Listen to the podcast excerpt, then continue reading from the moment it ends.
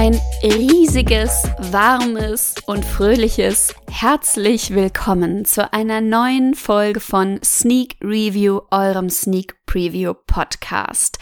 Nach einer etwas unfreiwilligen langen Winterpause freue ich mich nun riesig wieder vor dem Mikrofon für euch zu sein und regelmäßig in die Sneak zu gehen. So auch am Montag passiert.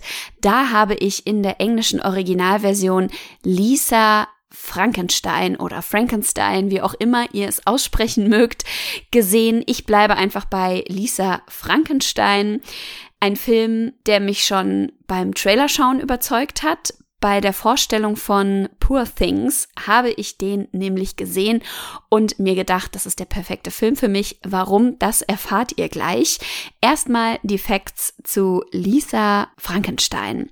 Regie führte Zelda Williams. Sie ist die Tochter des weltberühmten und leider viel zu früh verstorbenen Schauspielers Robin Williams.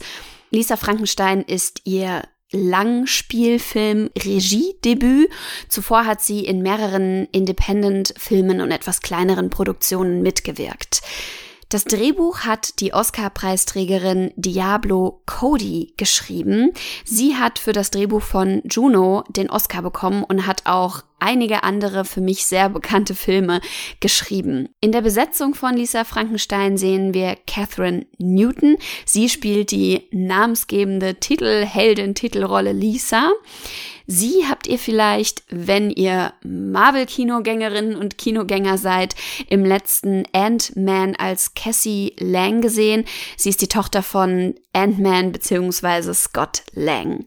An ihrer Seite sehen wir Cole Sprouse. Er spielt den namenlosen Untoten.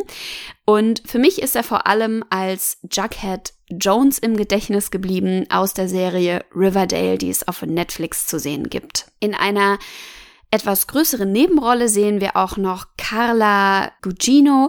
Sie ist seit den späten 80ern und frühen 90er Jahren in sehr, sehr vielen Filmen und Serien zu sehen gewesen und für mich auch sehr prägnant in Erinnerung geblieben als die Mutter Olivia in der Horror- bzw. Gruselserie Spuk in Hill House ebenfalls auf Netflix zu sehen.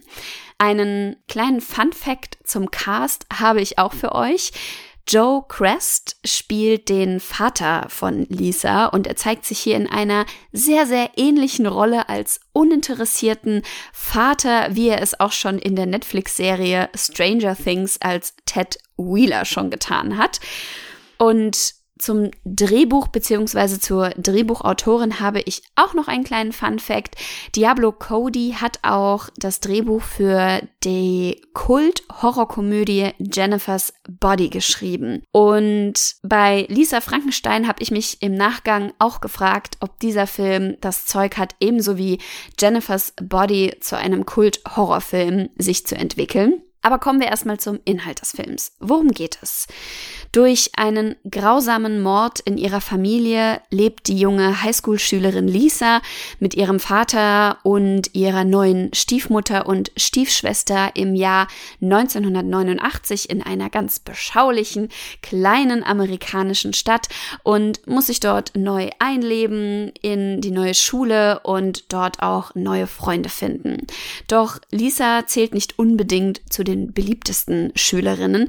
Das liegt unter anderem daran, dass sie ihre Freizeit wahnsinnig gerne auf einem alten Friedhof verbringt, am liebsten The Cure hört und sich im Goth-Stil kleidet und einen sehr düsteren bis schrägen Humor hat. Auf diesem alten Friedhof, da sitzt sie dann angelehnt an einen Grabstein und liest gerne, führt aber auch Gespräche mit einem Verstorbenen, denn sie himmelt den Grabstein bzw. die Büste eines jungen Mannes an, der im Jahre 1837 verstorben ist. Sie träumt davon, in ihm ihren Traummann gefunden zu haben. Denn die Jungs an ihrer Schule sind mäßig an ihr interessiert und die Jungs, die an ihr Interesse zeigen, die findet Lisa alles andere als cool. Und so verliert sie sich des Nachts und auch am Tage in ihren Träumen, bis eines Nachts bei einem Gewitter der Blitz auf dem alten Friedhof einschlägt und ihr Traummann eventuell von den Toten zurückkehrt. Was dann folgt, ist eine Mischung aus romantischer Komödie mit sehr makaberen Humor, mit harmlosen Horrorelementen, die aber immer ein bisschen ins absurd komische abdriften und bei mir ganz, ganz liebenswürdig mitten ins Herz getroffen haben. Mein Geschmack hat Lisa Frankenstein zu 100% getroffen. Schon der Trailer, wie ich es erwähnt habe, hat mich überzeugt und der Film mich dann letztendlich auch bestens unterhalten. Dennoch vermute ich, dass dieser Film eine etwas kleinere Zielgruppe ansprechen wird. Es ist eine Mischung aus Teenie, Horror, romantischer Komödie und die erinnert mich sehr an die Zombie-Romantik-Komödie Warm Bodies aus dem Jahr 2013 mit Nicholas Holt und Theresa Palmer. Und dieser Film, der steht auch schon ganz lange in meinem Blu-ray-Regal und den müsste ich eigentlich auch mal wieder anschauen. Lisa Frankenstein hat mir auf jeden Fall wieder Lust auf solche Filme und Stories gemacht.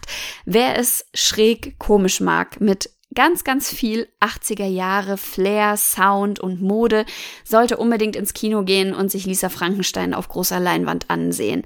Alleine die Gespräche, die Lisa in Anführungsstrichen mit ihrem untoten Liebsten, der eigentlich nur vor sich hin murmelt und vor sich hin grunzt und die Schulter zuckt und Frankenstein ähnlich Lisa durchs Leben folgt, diese Gespräche sind so komisch und köstlich, aber auch die ganze Liebe zum Detail, was die Setgestaltung angeht. Also diese 80er Jahre Deko und Mode, die haben mein Herz wirklich höher schlagen lassen. Es gibt so viel in diesem Film zu entdecken. Allein das Wohnzimmer der Familie ist wahrscheinlich ein so wahres Abbild aus einem amerikanischen Kleinstadt Wohnzimmer der Ende 80er Jahre, dass es für mich wirklich genau das Richtige war. Wenn ihr auch so 80er Jahre Nerd seid wie ich, dann wie gesagt ab ins Kino mit euch. Der Film hat, muss ich gestehen, hier und da auch ein paar Schwachstellen. Die Geschichte wusste manchmal nicht ganz so, wo sie hin möchte. An einigen Stellen verlaufen manche Dinge, die eigentlich als sehr wichtig erzählt und präsentiert werden im Film, etwas im Sande. Und das Ende ist jetzt auch nicht unbedingt eine Riesenüberraschung. Aber der Film und die Geschichte bietet meiner Meinung nach sehr, sehr viele Lacher. Das Sneak Publikum hat sich gefreut und sehr viel mitgelacht und es hat keiner, keine den Saal verlassen. Das muss man auch immer wieder betonen bei einer Sneak. Für mich war es wirklich der perfekte Einstieg, um wieder Folgen für euch zu machen, zu filmen, zu recherchieren, darüber zu sprechen und ich merke schon, bei dieser Aufnahme und auch bei meiner Recherche, wie sehr ich es vermisst habe. Und deswegen war Lisa Frankenstein für mich genau der richtige Start und die perfekte erste Sneak nach dieser langen Pause.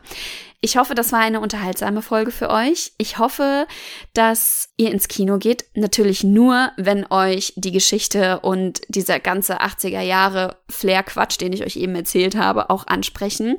Ich freue mich über Feedback. Ich freue mich über Kommentare, Bewertungen und wenn ihr mich wissen lasst, ob ihr ins Kino gegangen seid und ob euch der Film genauso gut unterhalten hat wie mich. Ich freue mich auf die nächste Sneak. Ihr hoffentlich auch. Bis dahin.